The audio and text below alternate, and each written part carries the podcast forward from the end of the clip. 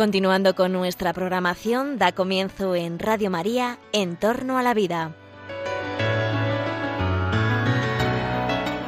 Un espacio dirigido por Jesús San Román. Buenos días, queridos oyentes de Radio María. Os saluda José Carlos Avellán. Estás escuchando En torno a la vida. En torno a la vida es el programa en el que te traemos las noticias, la actualidad y las valoraciones éticas sobre los avances científicos, biomédicos, clínicos, investigativos que hay en la actualidad, eh, en el avance constante de las ciencias, en el avance constante que hace en la práctica de la medicina. Y analizamos siempre en este programa con expertos qué pasa, en qué medida esos avances son respetuosos con la dignidad de las personas, en qué medida esas prácticas médicas, esas prácticas sanitarias pudieran ser vulneradoras, pudieran lesionar los derechos de las personas. Y precisamente eh, hoy, en el programa de hoy, te vamos a plantear casos que han ocurrido, situaciones reales que se pueden trasladar a las leyes, en las que vemos cómo la vida humana y la dignidad de las personas puede estar seriamente amenazada o directamente lesionada. Porque, mirad, eh, en este programa hemos visto muchos casos, la ingeniería genética, la eugenesia, hemos hablado del el aborto, hemos hablado de la eutanasia, hemos hablado de la investigación con embriones humanos. A lo largo de estas semanas, si tú lo puedes rescatar si quieres en el podcast de Radio María, hemos tratado todos estos temas típicos de la bioética.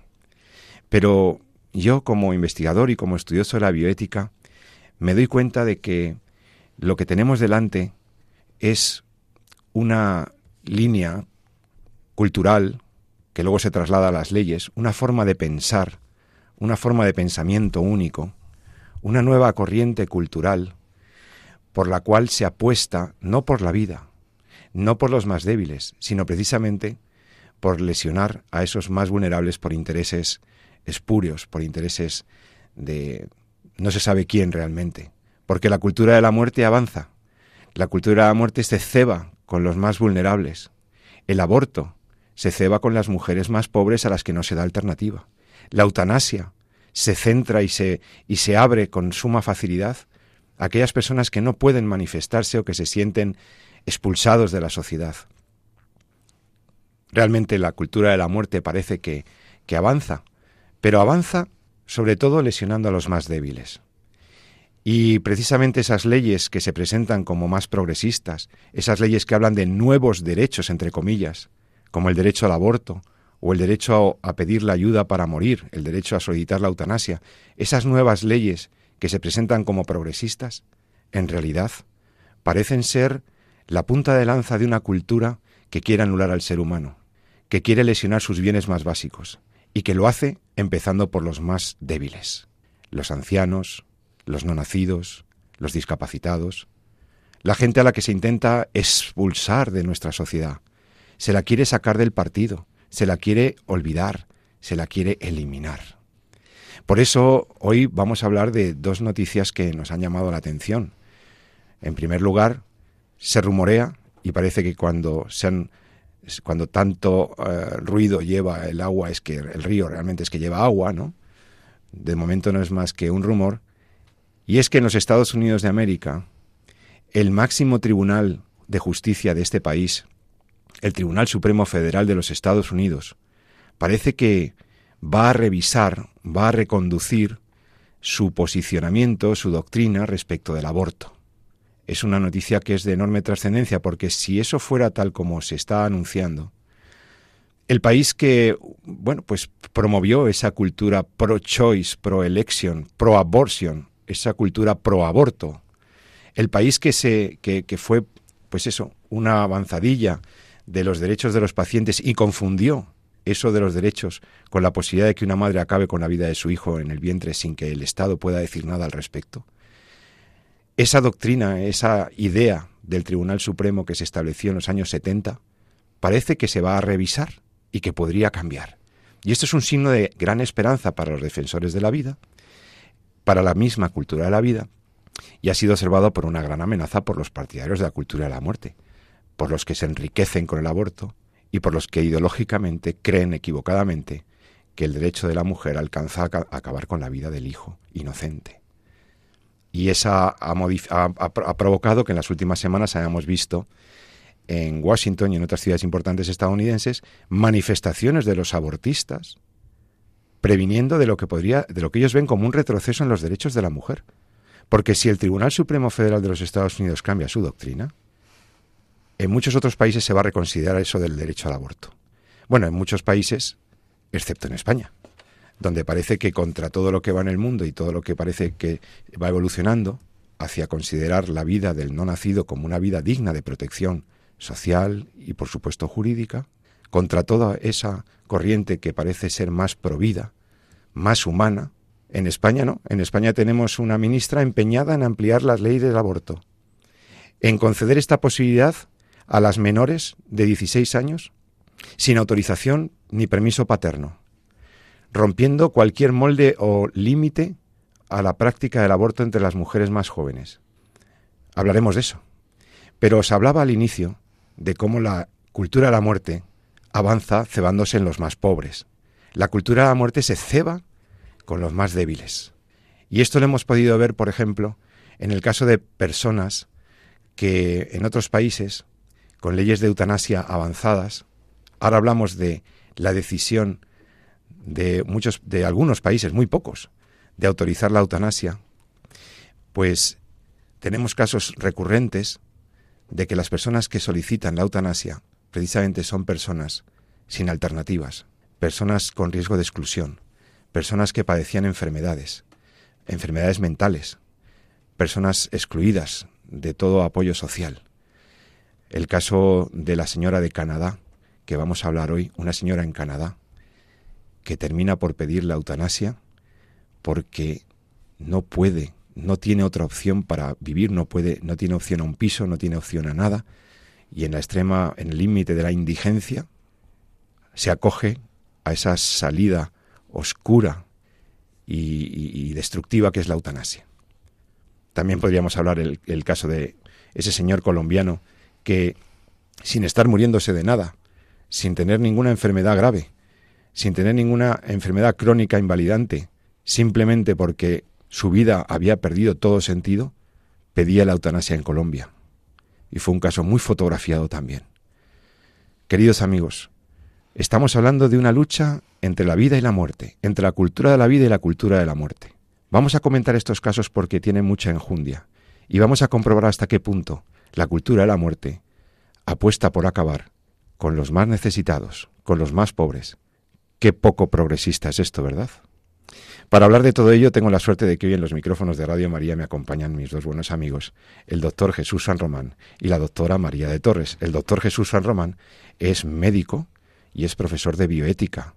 Y la doctora María de Torres es jurista, es estudiosa del bioderecho y también profesora universitaria. Queridos amigos, buenos días. Muy buenos días. Pues encantado de estar aquí otro, otro miércoles más. Feliz y contento. Igualmente, buenos días y feliz semana a todos. De nuevo, feliz Pascua de Resurrección a todos porque estamos todavía en el tiempo de Pascua. Eh, la semana pasada no, pudimos reunirnos con nuestros oyentes porque estaba el, el, maratón y, y estaban nuestras amigas también de Ciencia y Conciencia. Y ya tenía yo ganas de reunirme con los oyentes para hablar de estos temas que nos preocupan. Cultura de la vida versus cultura de la muerte. ¿Qué ha pasado? ¿Qué ha pasado en Estados Unidos? Empecemos por el tema del aborto. ¿Qué, ha pasado con el aborto? ¿Qué puede ocurrir con el aborto? Mientras que en España se anuncia el inicio, ya se ha aprobado el inicio del trámite parlamentario de una ley que amplía todavía más, si cabe, el, pretendido, porque no es un derecho real, el pretendido derecho al aborto, eh, bueno, envuelto en otras medidas de apoyo a las mujeres, ¿verdad? Que si financiación y ayudas a, a productos para, para, eh, para farmacéuticos eh, de, apoyo a la mujer, de, envuelto en, el tema de las menores, pero lo que se hace es, avanzar, es avanzar en el tema del aborto, cuando en otros países parece que, que quieren volver atrás y quieren reconvenir su posición respecto de este, de este asunto. Mm, bueno, yo creo, yo creo, que convendría recordar un poquito eh, qué pasó con la sentencia Roe versus Wade, porque yo creo que eso... Roe versus Wade. Sí, yo creo que eso nos puede dar un poquito de luces para ver eh, por qué está habiendo esta polémica en estos momentos en Estados Unidos y cómo esto puede realmente influir en todos los países occidentales, ¿no? Porque ya sabemos y hemos comentado en otras ocasiones que Estados Unidos muchas veces va por delante tanto para bien como para mal. Entonces, en, en el año 69 creo recordar que fue una mujer queda embarazada de su tercer hijo. Esta mujer era del estado de Texas quería abortar, pero las leyes en Texas eran muy restrictivas en relación al aborto, entonces ella se busca unas abogadas que eh, bueno, pues em, eh, bueno, pues consiguen, ¿no? Que los jueces del distrito norte de Texas, pues le den la razón. Mm, el, el Estado mm, apela y al final, bueno, pues la Corte ¿no? Mm, Suprema mm, decide que hay efectivamente un derecho a la intimidad, hay un atentado, podríamos decir, contra el derecho a la intimidad y que, eh, bueno, mm, efectivamente tenía que ser un poquito más libre el tema del aborto, pero establece condiciones. No da un aborto libre, no permite un aborto libre, pero sí establece una serie de condiciones. ¿no? Esa es la famosa sentencia Roe versus Wade de los años 70 del pasado siglo, que fue como la base, digamos, el fundamento eh, doctrinal para que luego otros jueces y otros estados en Estados Unidos avanzaran en, la permisión del aborto. Y no solo en Estados Unidos, eso se ha extendido al mundo entero, ¿no? Entonces, em, se consideró que el, aborto mm, no era un derecho absoluto, porque, bueno, pues había que tener en cuenta también intereses propios del Estado, intereses de la propia mujer e incluso los intereses del niño no nacido, ¿no? Por lo tanto, no es que fuese un aborto libre, pero sí que había una serie de eh, limitaciones. También estableció mm, cómo iba a ser ese aborto por trimestres. Empezó diciendo que el primer trimestre pues tenía no se podía prohibir el aborto, ¿no? que en el segundo trimestre había que hacerlo con una serie de regulaciones sanitarias concretas y en el tercer trimestre pues en función de si peligraba o no peligraba la vida de la mujer, ¿no? Eso podríamos resumir un poquito esto.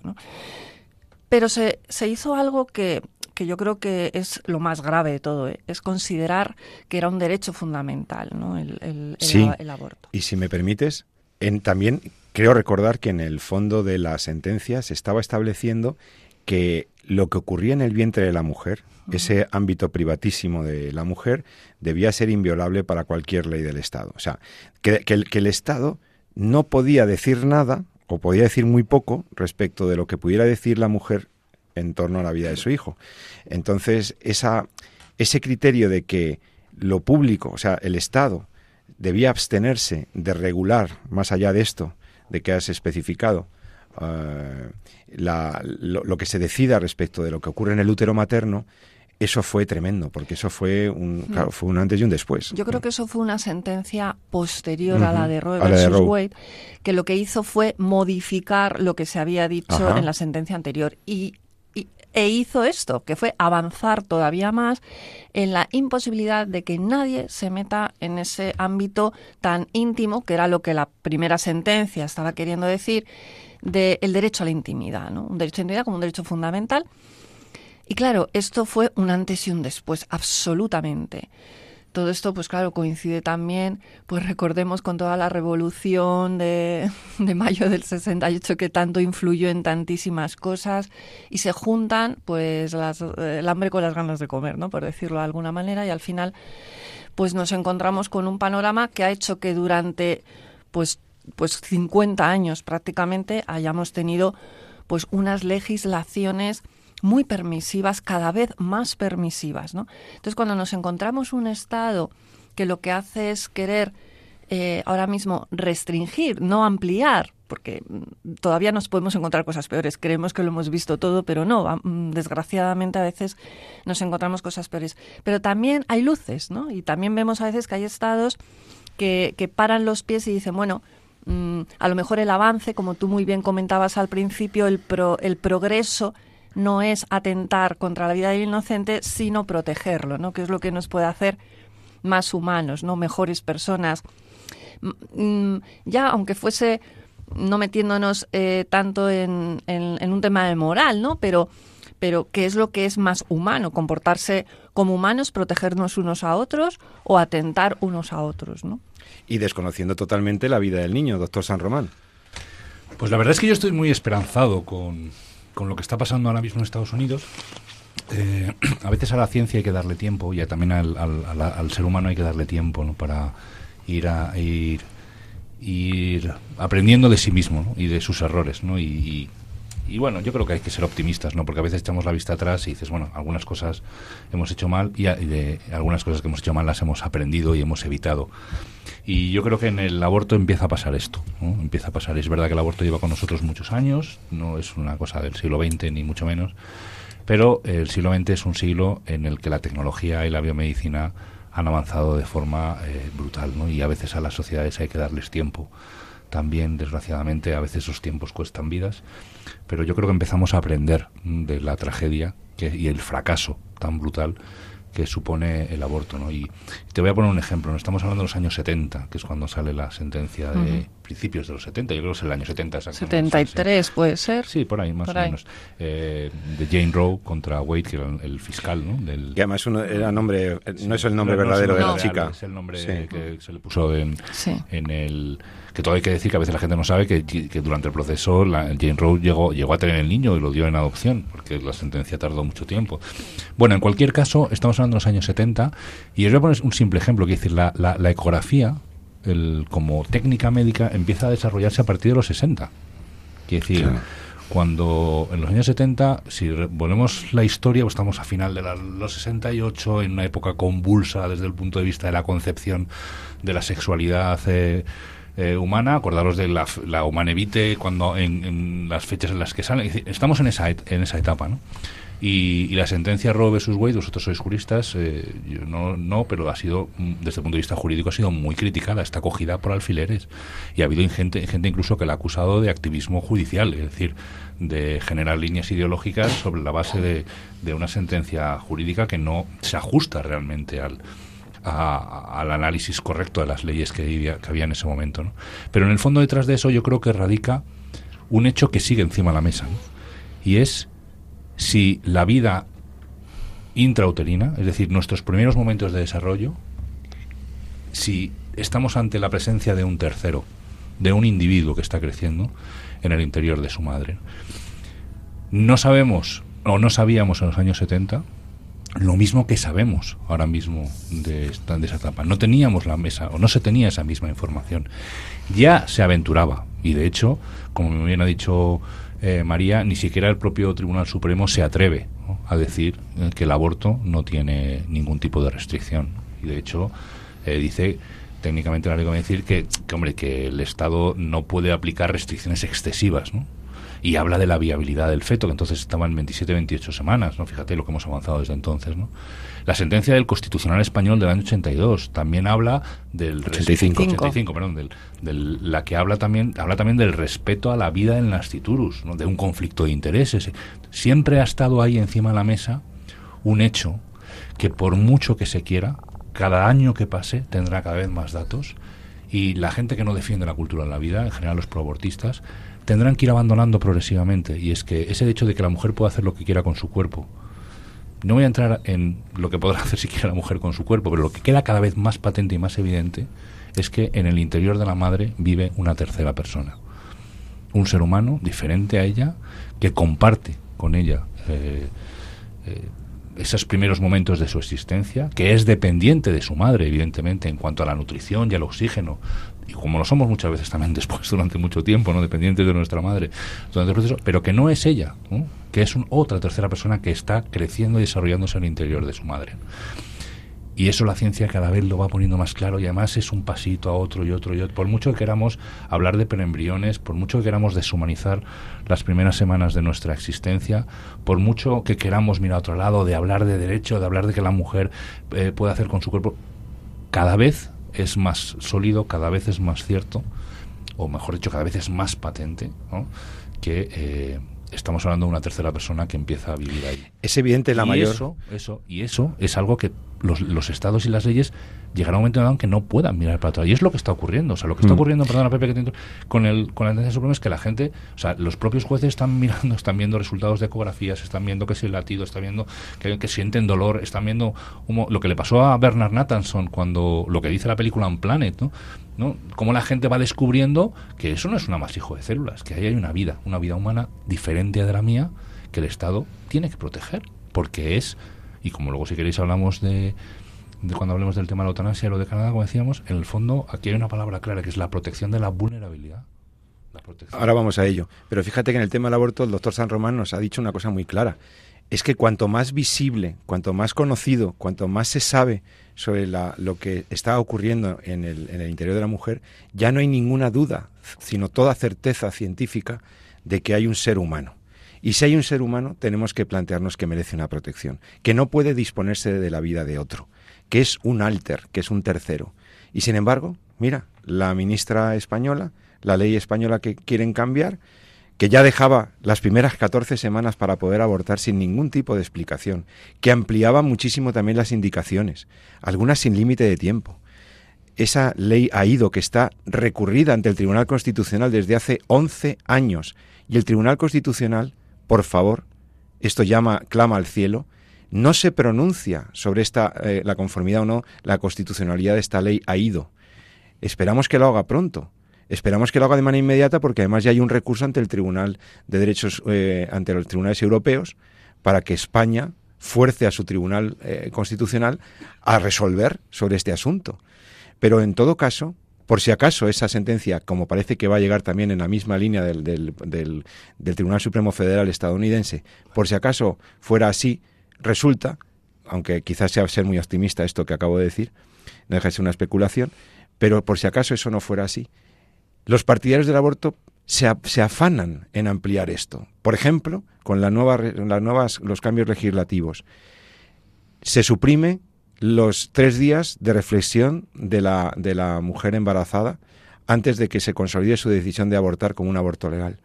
Las niñas, las mujeres que tenían tres días para pensarlo, para, para valorar eso. Eh, se suprime cualquier forma que la, que la sociedad quiera ayudarlas a estar mejor informadas. Por ejemplo, persiguiendo a los Provida y persiguiendo a, las, a los médicos que se acercan a los abortorios para informar, simplemente para informar. Y desde luego se, se, se amplía, se amplía esa idea del derecho al aborto. Es, es muy grave. Sí, pero yo... y sin consentimiento de los padres. Y sin el consentimiento de los padres, que esa es otra. Voy a ser un poco radical. ¿Vale? Ya, para ver si podemos explicar, porque a mí hay, o sea, hay, hay líneas, y vosotros me conocéis ya del, de estos programas, ¿no? Pero hay líneas que, que es por lo menos lo que tratamos de poner a veces a, hacer pensar a nuestros estudiantes cuando cuando están en, cuando estamos en el máster y estamos hablando de, de, estos conflictos éticos y bueno pues lo cual el objetivo de cualquier docente no es decirle al alumno lo que tiene que pensar sino tratar de que el alumno Piense bien, claro, vea todas las perspectivas. saque sus propias conclusiones sobre la base de argumentos eh, bien fundados, ¿no? Y decir, utiliza tu conocimiento, que para eso lo tienes, y, y, nace, sal desde aquí, ¿no? Entonces, eh, una de las cosas que salen muy es que al final, pase lo que pase, analices el tema desde donde analices, lo enfoques desde donde lo quieras enfocar, al final siempre llegas al mismo sitio, es decir, cuál es mi postura ante la realidad de la vida intrauterina del ser humano. Estoy ante un ser humano o no lo estoy. Es así de simple, Pepe. Porque si estoy ante un ser humano, entonces es obligatorio y cabe el respeto que merece cualquier otro ser humano. Y de hecho más, porque es una persona todavía más vulnerable. Y por tanto estoy obligado a tratarle como una persona. Y si no lo es, entonces no cabe ningún problema si no fuera un ser humano no tendríamos esta discusión, o tendríamos otra. y ante la duda que sería la tercera postura, prudencia, porque cuando uno no sabe si es o no es, lo mejor es, abstenerse. claro, entonces, ¿qué está pasando en estos últimos 20 años desde el punto de vista jurídico? Pues los jueces o los abogados, tienen, los juristas tienen otra forma de pensar, y entonces al final estamos navegando en un término medio de retorciendo el lenguaje, cambiando las definiciones, etcétera, etcétera. Entonces, claro, eso no se sostiene. Que eso llega un momento en que dices, mira, vamos a ver, o sea, o lo es o no lo es, porque si lo es, tenemos que ir por aquí y tenemos que ir por la línea del respeto y tenemos que ir por la línea de, del cuidado y de la protección. Y si no lo es, a mí no me hable usted, usted de reflexión, no me hable de, de si tengo que... O sea, pedir permiso a los padres. Permiso, etcétera. Esto está por encima de los 16 años, yo me puedo operar de apendicitis sin pedir permiso a mis padres. Entonces, ¿Qué pasa? Que no tiene nada que ver una cosa con la otra. Entonces, la cuestión está en que la ciencia cada vez nos va poniendo más datos encima de la mesa, lo que ya sabíamos. Y te digo una cosa, Jesús, nos lo ha dicho. nos lo han dicho los médicos, los rescatadores, nos lo ha dicho la gente que asesora en fundaciones privadas a estas mujeres que se dirigen a los abortorios. Eh, hay una estadística de que 8 de cada 10 mujeres que son bien informadas sobre este tema en realidad no quieren abortar es que se sienten solas, se sienten presionadas, se sienten abocadas por mil razones sociales, laborales, por presión de los padres incluso muchas veces, porque esto es un arma de doble filo del permiso de los padres, vamos a ver, probablemente esa chica no quiere abortar y o, a lo mejor la ha dejado muy sola el novio o el padre, pero resulta que son los padres a veces los que promueven esto, que es que esto es para darles de comer aparte. Muy ideológica, de parece como que el padre son los enemigos de la cuestión, entonces al revés. O sea, que es que no, en el fondo todo esto del aborto como un derecho universal, de quitar la protección quitar los tres días, evitar que tú puedas estar en la puerta del, de la iglesia. Son cuestiones ideológicas para poder proteger el tema del aborto, el concepto del aborto. Y el negocio del aborto. Vamos a decirlo claramente. detrás, no hay detrás un argumento científico de ningún calibre que diga, mira, vamos a ver, o sea, es que durante todo mi desarrollo, durante toda mi, mi vida intrauterina, eh, yo resulta que soy un amasijo de células informe que va identificándose progresivamente. Eso es pues falso. Usted no está bien enterado. Exactamente. por eso no quiero. Hay estados donde te obligan a hacer una. En, en Estados Unidos, sobre todo, porque estas cosas. Los Estados Unidos, el americano tendrá sus cosas buenas o sus malas, pero hay una cosa que a mí me parece muy interesante y es el derecho a la información. Entonces, mire usted, usted antes de tomar una decisión, si quiere usted que esa decisión sea libre, tiene que estar bien informado. Y igual luego desde el punto de vista jurídico, porque si no le informo bien y usted toma la decisión, luego me puede usted reclamar a mí el hecho de que no le haya informado correctamente. Que es una cuestión que habría que plantearse cómo estamos informando a la mujer en España de lo que es un aborto. Desde luego. Y de qué alternativas tiene. Porque ahora mismo le acabamos de quitar ya los tres días en los que tenía ella derecho a buscar y a pensar otras alternativas. No, si no, se quiere informar, se quiere desinformar porque precisamente eh, se quita en la ley no se permite que se, se, le diga las alternativas, aunque en la ley formalmente dice que hay que informar de, de pues, posibles apoyos a la madre, etcétera, en el fondo todo eso es muy, muy, muy restrictivo. ¿Cómo se da esa información? ¿Qué alcance tiene? Además, ahora si se quitan los tres días de, de poderlo pensar, bueno, y luego, pues como dice el doctor San Román, o sea, la observación en la ciencia es fundamental, es lo primero, el primer paso que hay que dar antes de ponerse a investigar otra serie de cosas. Lo primero que hace un investigador es observar. Y está claro que observando en una ecografía, escuchando el latido, eh, etcétera, mm, no hay, o sea, es la, mejor observación natural. no hay que irse a, a nada extraño, ¿no? Y olvidaos, al final es un principio jurídico básico, el respeto y la indisponibilidad de la vida humana inocente. Ese es el principio que se está quebrando. Se está quebrando un principio del derecho, de la historia del derecho, la sacralidad de la vida humana. Por eso penalizamos el homicidio, por eso metemos en la cárcel a los asesinos, porque no es posible en un Estado de derecho que se pueda acabar con la vida de una tercera persona incluso sin su incluso con el consentimiento de esa persona, como es en el caso de la eutanasia, tendríamos que revisar hasta qué punto esa fue una petición libre. Pero permitidme que os voy a decir un caso para ir cambiando de tema, aunque seguimos en lo mismo. Enero de 2022, un señor llamado Víctor Escobar, de 60 años, colombiano, es el primero que públicamente dice en este país que quiere acabar con su vida, quiere poner fin a ciertos dolores que soporta desde hace años. ¿eh? Y un día después de que este señor Escobar ¿eh? se le administre esta petición, Marta Sepúlveda también abre un debate en Colombia sobre el tema. Personas que no se están muriendo de nada. Personas que no es que estén agonizantes ya los que se les practicara una, una eh, digamos, una, una inyección letal para acabar con su sufrimiento. No, no, no, no. Toda vez que en ese país se pueda permitir la eutanasia, personas pobres, personas necesitadas, personas que sufren por mil razones, por el sinsentido de la vida, por el abandono, por la soledad, ya pueden optar por ella. Y otro caso que os voy a poner, Canadá. En Canadá, ese avanzadísimo país, ese país donde el estado del bienestar y, la salud, etcétera, es tan importante, En ese país, una persona que no puede optar a una vivienda, que, que se está quedando en la calle, que no encuentra ayuda, que está desesperada, esta mujer, una mujer mayor, solicita al sistema AID, al sistema de asistencia de la salud del gobierno de Canadá, la posibilidad de que acaben con su vida. Las personas más pobres, más solas, no se les da alternativa y entonces solicitan la eutanasia. En países tan importantes se acaba con la vida de los más pobres. Vamos a hablar de estos casos de cómo la deriva de la cultura de la muerte avanza en el tema de la eutanasia, eh, centrándose sobre todo en personas que no son que no son libres, que son personas que están sufriendo probablemente algún tipo de psicopatología, o personas que se sienten excluidas socialmente, cuya, cuyo sentido de la vida se ha perdido completamente para ellas, que perciben su vida como una vida que no debería ser sostenida. Y cuando existe una ley eutanásica, recurren a ella. Hasta el punto de que Canadá se plantea que ante las numerosas y el incremento de las solicitudes de eutanasia de las personas pobres, pues eh, facilitarlo, porque realmente eh, el coste para el Estado de los servicios de salud se, pueden, se puede reducir mucho. Es tremendo, amigos. Vamos a hablar de la evolución de la eutanasia, de qué puede pasar cuando tú primero elegirlas para casos muy concretos, con muchas cautelas, pero luego, una vez que abriste las puertas al campo, empieza la eutanasia a cebarse en los más pobres, en los más vulnerables.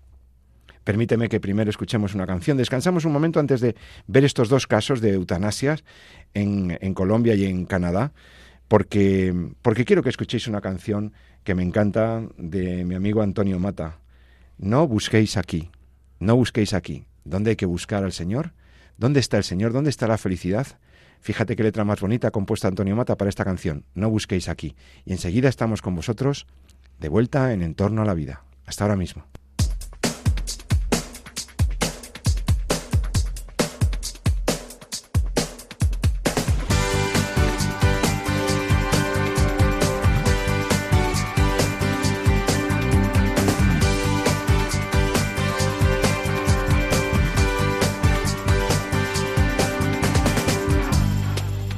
Siembran las semillas de la paz.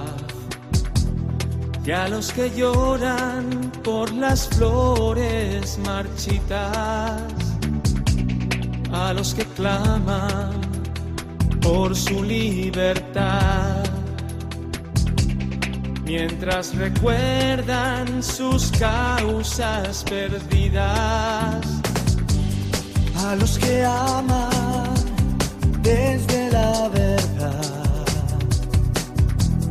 Y a los que piensan que todo es mentira,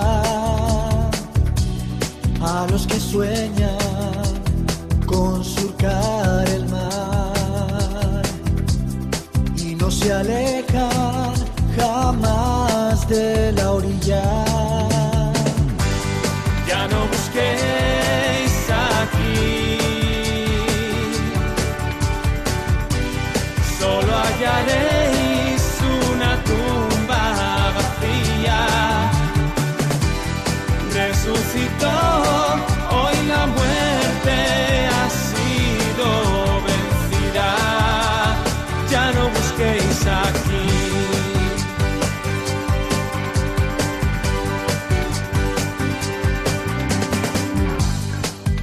que piensan que no hay nada que curar. A los que intentan sanar sus heridas, a los que viven y quieren vivir más, y a los que nunca vivieron sus vidas, a los que duermen y no quieren despertar. A los que huyen de sus pesadillas, a los que imploran algo más de pan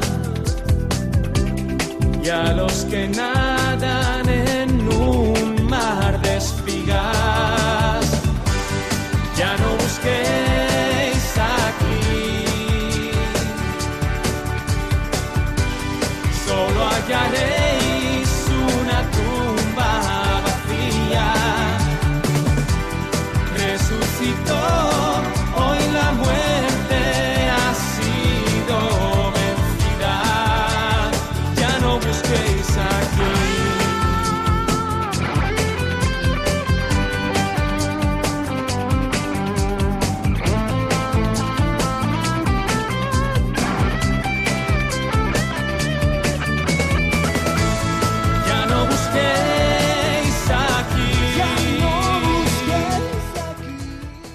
ya estamos de vuelta con todos vosotros en, en torno a la vida.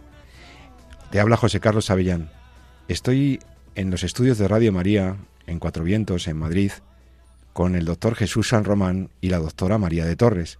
Durante la primera parte del programa hemos hablado de un signo de la cultura de la muerte, que se ceba con los más débiles, con los más vulnerables, como es el caso del aborto y la ampliación de la ley del aborto y como también veíamos con esperanza el posible cambio en la doctrina del Tribunal Supremo Federal de los Estados Unidos respecto de este tema, porque lo que cambia en Estados Unidos termina influyéndonos a todos bastante, al menos a los occidentales.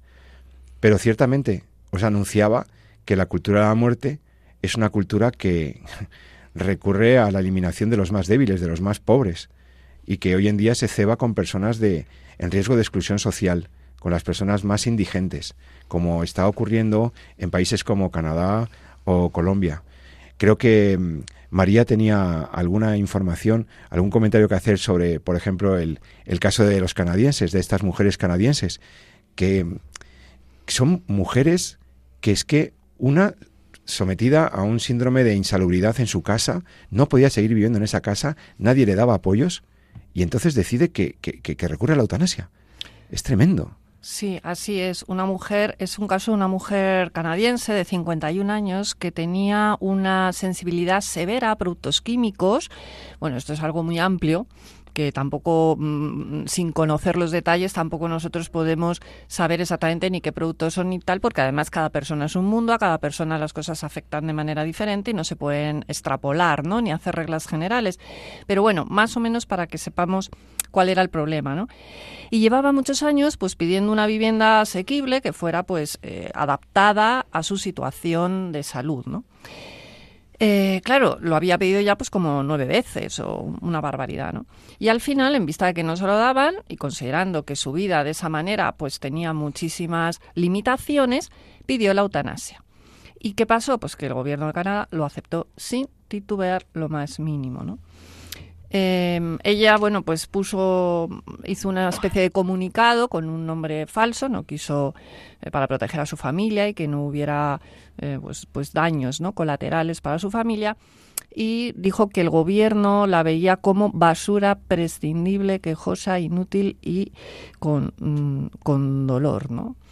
esta mujer había sido diagnosticada con un síndrome, pues esto, ¿no? Que hemos dicho, y eh, bueno, pues la cuestión es que falleció a pesar del frenético esfuerzo de amigos y simpatizantes por intentar conseguir una vivienda que fuera segura en Toronto. si me permitís. Sí, este es el caso de Sofía, sí, la famosa el caso Sofía, de Sofía que fue más bien auxilio al suicidio, estoy recordando, no fue una eutanasia. Sí, lo que pasa es que con, el término eutanasia lo están envolviendo todo. Al final todo es suicidio asistido, porque en el fondo, eh, llamémosle eutanasia, llamémosle como queramos, en el fondo... Mm. Bueno, jurídicamente no. Sí, ya, sí, pero, pero mm, una eutanasia en el fondo es conceptualmente, y finalísticamente es lo mismo. Efectivamente. Eh, entonces, bueno, pues sí, fue así. Perdona que No, no, sí, sí, yo creo, o sea, que tienes eh, tienes toda la razón, ¿no? En el fondo, hablabais antes de la cultura de la muerte, que hablaba muchísimo San Juan Pablo II pero eh, es el resultado de otras cosas que habla mucho también el Papa Francisco, que es la cultura del descarte, ¿no? Y es verdad cómo precisamente estamos categorizando a los seres humanos en función de si cumplen determinados requisitos que la sociedad impone. En el fondo es eso, quiero decir, cuáles cuáles son los requisitos o cuáles son las, las, las, circunstancias que yo entiendo que en la sociedad del siglo XXI, pongamos Madrid, año 2022, cuáles son las condiciones y los requisitos que consideramos los estándares. Los estándares, tengo una vida productiva, una vida autónoma, una vida que no sea dependiente, que no me genere eh, mucha carga en mi entorno social, etcétera, ¿no? Y cuando no llegamos, cuando no alcanzamos esos requisitos, entonces categorizamos a los individuos. Y al final el resultado de eso es que aquellos que están en las categorías, entre comillas, inferiores o que no alcanzan el estándar, son descartados. Eso ocurre en las técnicas de reproducción asistida, ocurre en la vida de las personas, tanto cuando son eh, niños con discapacidad como cuando entramos en el modelo o el nuevo modelo, de, que no lo es, pero que tendemos a clasificarlo así, de discapacidad del adulto mayor, y eh, nos encontramos que la sociedad empieza a mirar para otro lado, a descartar esos colectivos. ¿Y qué es lo que ocurre? Ocurre lo que ha pasado aquí. Me da igual que se llame síndrome de multisensibilidad química, como si se llame plaza en una residencia, como si se llame eh, costeo de la dependencia o necesidad de un cuidador, etcétera, etcétera. ¿no? Es decir, llega un momento dado en que eh, somos, tenemos una cierta necesidad de que la sociedad en la que vivimos eh, cuide o proteja nuestra vulnerabilidad, porque eso es lo que define el desarrollo de las sociedades, que es como los estados, como las sociedades protegen y cuidan nuestra vulnerabilidad por respeto a nuestra propia dignidad. Esa es clave. Eso es, creo que es el concepto clave del desarrollo de una sociedad. ¿no? Es decir, cuando se reconoce hasta tal punto la dignidad de las personas que la constituyen, que el propio Estado se obliga a cuidar y a proteger la vulnerabilidad en la vida de esas personas que mantienen su dignidad desde el momento que nacen hasta el momento en el que mueren. Y esa es la obligación fundamental del Estado, por lo menos la que yo le pido a la sociedad de bio, que proteja mi vulnerabilidad y la vulnerabilidad de los ciudadanos que viven conmigo. y eso es lo que está fracasando sistemáticamente. Por eso la eutanasia es un fracaso social, porque es decirle a un paciente no tengo otra solución o no te la voy a dar más que el hecho de que te quites de en medio, que fue lo que en el fondo le pasó a esta persona. Y no, es, y no la tengo, no es porque no la, no la pueda conseguir, sencillamente porque no la voy a trabajar, porque yo podría generar unas líneas para que tú mueras sin dolor, podría generar unas líneas de ayudas para proteger estas enfermedades. Te podría, ofrecer cuidados paliativos si estás en enfermedad y, podía pasa con el aborto también, ya con eso termino. Es decir, podría generar una línea de ayudas a la maternidad para que tú no tuvieras que plantearte la necesidad de abortar, etcétera, etcétera. ¿no?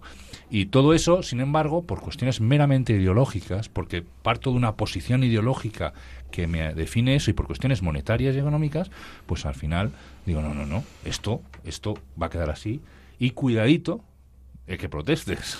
es que en Canadá, eh, no solamente por cuestiones de pobreza, como hemos visto ahora que es muy grave, es que ya estaba por cuestiones de depresión, eh, por cuestiones de soledad. O sea, cualquier persona que se encuentre en una situación de vulnerabilidad, de, de, soledad, que cada vez tenemos más gente que, que, es mayor, que vive sola, etcétera. O sea, que eso sea una causa ¿eh? En vez de afrontar esa depresión y esa soledad que va en la línea de lo que dice Jesús, de que el Estado tiene que proteger mi vulnerabilidad y si estoy en un estado de depresión o de una enfermedad severa, lo que tengo que tener son ayudas no solamente técnicas, asistenciales, humanas, sino económicas para yo poder tener una atención adecuada no solamente en un hospital con cuidados paliativos, sino también en mi domicilio si fuera necesario.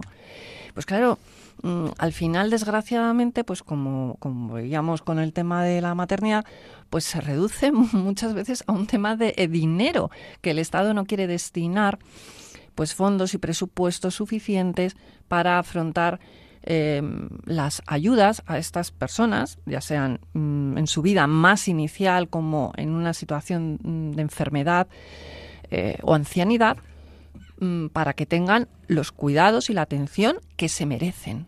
¿Por qué? Pues porque son personas, desde el principio hasta el final. Qué triste que el, no encontrar una vivienda adecuada, el sentirse en soledad, qué triste que una, una, persona con una discapacidad, por ejemplo, eh, derivada de una psicopatología eh, ya instalada, o sea, que, que, que, la única solución que sea capaz de darle un gobierno o un Estado sea la eutanasia o el auxilio al suicidio. Qué lamentable. Qué retroceso. Qué retroceso del Estado social, ¿verdad? Sí, ya se estudió en, en, Oregón, creo que fue recordar, alguna vez lo hemos comentado, me parece, y está publicado en el JAMA, en el Journal of American Medical Association, que es una revista de la Asociación Médica Americana, y precisamente eh, hacen un estudio muy interesante siguiendo a un colectivo de casi mil pacientes, vaya, eh, durante bueno, pacientes que tienen enfermedades graves, enfermedades severas, enfermedades que iban a avanzar, por ejemplo, eh, por ejemplo cáncer, y les van siguiendo y van preguntándoles y viendo cuál es su opinión respecto a la eutanasia, sin, sin mediar. Estamos hablando de Oregón, donde está, eh, creo que está autorizado el suicidio asistido. Entonces eh, van preguntándoles, les van siguiendo y van viendo, bueno, pues qué hace o cuáles son las variables que se pueden relacionar con que uno piense una cosa o piense otra respecto a la eutanasia en general, respecto a la eutanasia para los demás o respecto a la eutanasia para mí mismo.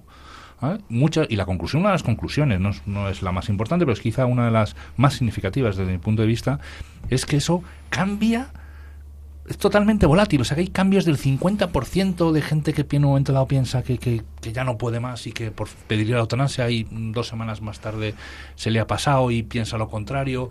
Y, todo va, todo es muy volátil, todo va cambiando, como lo es mi vida en una enfermedad eh, pues que tiene un impacto brutal en mi vida. Y como a veces se me cae el mundo encima y otras veces me siento capaz de ganar la batalla y otros días ya no puedo más y voy cambiando, eh, etcétera. Y cuando analizaban precisamente cuáles son las variables que puedan asociarse de forma más significativa a ese cambio, resulta que la sorpresa eran que había variables clínicas que podían ser tratadas, como depresión, como dolor, como disnea, y había otras, otras variables que tenían que ver con las ayudas sociales, con el sentirse una carga, con las cuestiones relacionadas con la familia, etcétera, etcétera. En cualquier caso, todo manejable, o bien desde el sistema sanitario o bien desde el sistema social. ¿no? Entonces, insisto, la eutanasia no deja de ser un fracaso social. Es decir, nosotros como... a ver, es intrínseco al hombre querer vivir. Y la pregunta no es ¿qué tengo que hacer con una persona, por lo menos la que yo me hago? ¿Qué tengo que hacer con una persona que me pide morir? La pregunta es ¿qué es lo que he hecho tan mal para que una persona llegue a pedirme, a decirme que ya no quiere vivir? ¿Qué es lo que tengo que cambiar? ¿Qué es lo que a esa persona le ha hecho llegar a ese pensamiento? El que no se sienta útil, el que no se, el que se sienta una carga, el que tenga dolor, el que tenga disnea, etcétera, ¿no? Es decir, ¿cuál es el modelo social, el modelo de vida que yo estoy como que estoy planteando para que llegue un momento la gente y diga, mira, se acabó, esta vida ya no me aporta nada, Y eso es una responsabilidad que tenemos nosotros como sociedad. ¿Qué pasa? Que lo estamos diciendo, no, no, no, el principio de autonomía está tan hinchado que te he aparcado, te he descartado, te he dejado ahí de lado y ya cuando me pides, oye, mira, que ya no quiero seguir jugando, entonces ya te hago caso. Entonces, es un fracaso. No, es, cualquier pasito que jurídicamente se pueda dar es fundamental, porque lo hemos comentado muchas veces, que las leyes crean conciencia social. Crean conciencia social y muchas veces, aunque no es la regla única de moralidad, sí que tienen cierta parte de moralidad para la población. Y tenemos que tener mucho cuidado en qué se aprueba y en la información que se da porque es lo, único que, que, la mayoría de la población tiene para guiarse. ¿Esto está bien o está mal? Y piensan, esto es ético porque la ley lo permite, esto no es ético porque la ley no lo permite. Entonces, la responsabilidad que tienen los parlamentos de hacer bien las leyes para crear una buena conciencia social de los temas es fundamental. Y todo lo demás, como decía Heidegger, es la nada que nadea a la dar vueltas y vueltas, llamémosle, cambiémosle de nombre, digamos que esto es así porque realmente no es un, un asesinato, realmente es otra cosa. ¿Para qué? Pues para dar vueltas y vueltas y llegar a crear una conciencia social que después la ley que yo voy a hacer va a amparar eso y ya todo está perfecto. Y, eso es lo que no podemos te diría que ahora estamos incluso en una fase en la que primero se hace genera la ley y luego se genera la conciencia social, porque la eutanasia es el clarísimo ejemplo. Es decir, no había debate en la sociedad, no, se ha consultado al colectivo médico, no ha ido por la línea de generar un entorno y ni siquiera de debate en el Parlamento, ha sido una ley que se ha puesto en medio de la pandemia. con el calzador siendo, yo creo que el tercer país en el mundo, ni siquiera es que, bueno, es que hay 28 países de nuestro entorno que... No, no, no, es que somos tres en todo el mundo prácticamente, o cuatro, los que tenemos esto encima, y una cuestión, una ley fundamentalmente ideológica, es decir, como yo entiendo que en mi sector tengo que pensar así, ¿no? pues aquí va la ley, ¿no? Claro, ¿qué es lo que está ocurriendo? Pues, pues lo que está ocurriendo es que ahora ya empezamos a echarnos una mano a la cabeza dándonos cuenta de que las cosas pues no son tan bonitas o tan claras como están establecidas en la ley. ¿no? Quiere decir que hay enfermedades que se pueden manejar, hay enfermedades, que es eso de un entorno grave, ¿no? que es eso de un entorno eutanásico. El contexto eutanásico. El contexto eutanásico que dice la ley. Eh, que es síndrome refractario. que es el síndrome refractario, que el médico resulta que va y objeta, mm, porque tiene motivos para ello, y por mucho que uno se trate de, oponer, pues entonces el médico objeta, igual que está pasando con el tema del aborto, entonces, claro, ahora está como manejo el tema de la objeción de conciencia, y toda la casa hecha por el tejado y en contra de lo que la propia... Y como muchos mayores en soledad pueden pensar, bueno, y yo realmente, pues si me ofrecen la eutanasia, es que es muy grave.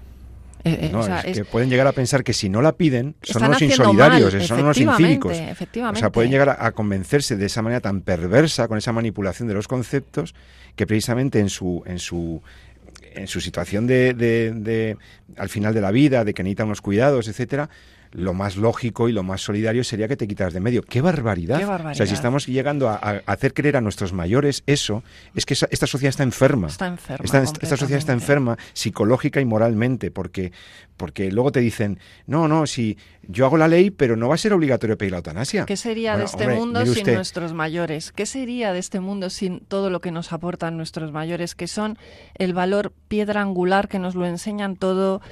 Pero, pero que eso de que no es obligatorio es que quiero aclararlo, porque es que es un argumento que a mí me han dicho mis alumnos en clase. Oiga, eh, Avellán, que, que, la, ley no, la ley no obliga a nadie a pedir la eutanasia, simplemente deja una opción para aquellos que la quieran pedir. Ya. Pero eso no es libertad, no lo haces de manera libre. Primero, ¿hasta qué punto esa perdona que lo pides libre? Primer punto. Segundo, ¿hasta qué punto una sociedad que, merezca, como decía el, doctor San Román, eh, estar dentro de los estándares de moralidad y de avanzado y de, y de, y de progreso, eh, puede, puede soportar que sea legal un homicidio por muy compasivo que sea su finalidad? Estamos autorizando un homicidio, la causación intencional de la muerte de alguien, que ni siquiera estamos seguros, en la mayoría de los casos sabemos que no son autónomos, que son personas que están muy presionadas por su enfermedad, por que su autonomía es más que, más que limitada, ¿no? Y luego, por último, eh, no olvidemos una cosa, la eutanasia genera consecuencias sociales terroríficas. Primero, quiebra la relación médico-paciente. Esa, esa, relación de confianza, esa relación en donde yo voy a un centro médico y sé que van a buscar a, procurar mi salud, de repente si la eutanasia es una opción, ¿eh? podría darse el caso. Y, empieza, y, y, no olvidemos otra cosa, no aprendemos de la experiencia de nuestros vecinos. Los holandeses y los canadienses, etcétera, empezaron la eutanasia legislándola para casos muy concretos, muy extremos, donde la fiscalía no actuaba porque eran situaciones extremas, tal, y bueno, no se penalizaba el médico que, que ayudaba a morir. Y por ahí, en situaciones de terminalidad, con ciertas cautelas, se empezó a permitir. Ahí se quebró un, un principio básico. Cuando el médico puede matar a su paciente, la relación sanitaria se desnaturaliza. Y, y, las consecuencias son, por ejemplo, que en Holanda tienen descontrolado el tema de las eutanasias no voluntarias, que son eutanasias practicadas a gente que no dijo claramente que sí la quería, que no lo dijo claramente. Claro, como este señor no se, ha, no se ha opuesto a ello, pero tampoco ha dicho que sí. Lo que pasa es que entendemos que está en un contexto. Pero está descartado. Esa persona, Exacto. el espíritu de la norma es que él va a estar en una situación de ser excluido de la vida. Sabes también, tú eres docente como yo, sabes perfectamente que a veces. O sea, el éxito se mide en cómo haces o cómo resuelves las cosas que son difíciles de resolver. ¿no? Quiere decir que un, que un estudiante brillante te saque buenas notas no es éxito del profesor. Claro. Hay gente que tiene buenas capacidades. Pero sacar adelante a un estudiante que le cuesta, eso sí es un éxito del profesor, ¿vale? o del sistema, o del tal, y del propio estudiante. Y del colegio, de la escuela. Del colegio, etcétera. Entonces, es así que decir, el que, una, que un médico cure una enfermedad que se cura sola en tres días y que el propio paciente, eh, esto hay un adagio médico que dice, sorprendido por su médico cuando mejoraba por su cuenta, ¿no? Entonces, cuando hay cosas que, pues vale, pues muy bien, nosotros estamos ahí, etcétera. Claro, realmente donde valemos cuando tenemos que echar una mano para que algo que tiene una línea de que va a ir mal, pues conseguir que esas cosas vayan bien. ¿vale? Es decir, entonces, el éxito y la satisfacción se mide en cómo te empeñas, cómo manejas las cosas que cuestan las cosas que son difíciles. Y en la sociedad en la que estamos, claro, si tú le preguntas al tío que le va bien, pues te dirá que qué bien. ¿no? Donde hay que trabajar, donde hay que cuidar es cómo estamos cuidando a aquellos que, están en dificultad, claro. Que, que no están llegando a los estándares que entendemos como calidad, es decir, que tienen que tienen enfermedades, que tienen discapacidades, que están marginados, etcétera. Ahí es donde hay que donde socialmente como sociedad, como estado, es donde se tiene uno que comprometer en cuidar al que le va bien pues hombre, pues, pues es, más fácil. Eso es fácil. Y por cierto, Jesús, a los médicos os han metido un gol con esto de la eutanasia inaceptable. lo hemos dejado. porque ha sido una cosa, o sea, ¿cómo es posible que vosotros que estudiáis para, para curar y cuando no podéis curar, cuidar, atender, eh, hayan endosado a los médicos el deber jurídico de causar la muerte de sus pacientes. es terrorífico. hijos de nuestro tiempo, es decir, que decir, no somos un colectivo que viene de los, de los cielos y somos hijos de nuestro tiempo, somos gente que vivimos en la sociedad y, y el, el, el relativismo que hay ahora mismo, tú lo sabes, lo conoces también, es muy potente. Entonces, y, y, el principio de autonomía está muy hipertrofiado. Entonces hay una tendencia a decir, bueno, yo voy en mi camino y trato de no mirar lo que ocurre a mi alrededor y si esto no me afecta, yo no me voy a, a meter mucho. Pero bueno, es verdad que el colectivo médico, eh, desde mi punto de vista, ha reaccionado, pero ha reaccionado tarde. También es verdad que no se le ha preguntado, ¿eh? No se le ha preguntado. Claro. a ver, yo, en el debate, o sea, con el tema, incluso la ley ha ido del aborto, hubo también un, una especie de comité de expertos y no sé cuánto. Aquí no ha habido comité de nada. Es decir, aquí se ha tirado por la calle en medio y afortunadamente los colegios, el colegio de enfermería, el colegio de médicos, se han reaccionado. Y el Comité de Bioética de España tampoco fue escuchado. tampoco, ya tenía un informe bastante sólido. Desde luego. y no se ha escuchado. Y hemos se ha reaccionado bueno, algunos tarde, otros todavía. Estoy esperando que hablen un poquito más, eh, más firmemente, pero por lo menos en, en, en, Madrid el Colegio de Médicos ha sido bastante claro ¿no? en ese sentido. ¿no? Eh, y el reto ahora es el tema de la objeción de conciencia.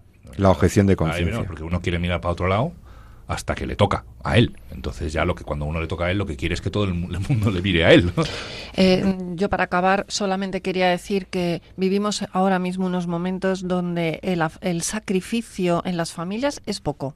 Es decir, a los niños no se les enseña mucho el sacrificio, el ocuparse de las personas eh, mayores, de los enfermos. No hablo en general, ¿eh? pero, pero es o sea, al revés, hablo en general. Por supuesto que hay excepciones, pero hemos perdido una, tenemos una pérdida de valores importante y eso influye, influye para que mm, después una persona se quiera hacer cargo de un enfermo que no tiene cura. Y eso significa sacrificio de la persona, individual y socialmente en una familia. El dedicar tiempo, el dedicar esfuerzos, el tener que renunciar a cosas para... Y eso es lo que quizá pues mm, no estamos, no estamos preparados o, o no, no, lo queremos asumir o bueno, no sé, pero creo que eso sí que es importante que, que lo pensemos. Pues, pues muchas gracias, Jesús San Román, María de Torres, profesores universitarios, médico y jurista respectivamente. Se nos ha acabado el tiempo. Bueno, creo que en este programa hemos visto con claridad cómo la cultura de la muerte, la cultura del descarte, pretende seguir avanzando, pero hay signos de esperanza la sentencia del Tribunal Supremo Federal de los Estados Unidos pudiera ser revisada en el tema del aborto y los colectivos afectados por la ley de eutanasia empiezan a ser conscientes del error monumental y el retroceso que supone la autorización del suicidio asistido médicamente y de la eutanasia. Por eso nosotros hemos traído casos aquí. Espero que te haya gustado el programa. Hay esperanza porque hay vida y hay esperanza porque, bueno, nos, nos acompaña eh, el Espíritu Santo ya muy pronto con todos nosotros. Así que, queridos amigos, eh, si quieren seguir reflexionando sobre estos temas, vuelvan a estar con nosotros en Entorno a la Vida dentro de 14 días. Y entre tanto, no olviden lo que siempre les recomienda José Carlos Avellán. Amen la vida y defiéndanla. Muy buenas tardes. Finaliza así en Radio María, En torno a la vida. Un programa dirigido por Jesús San Román.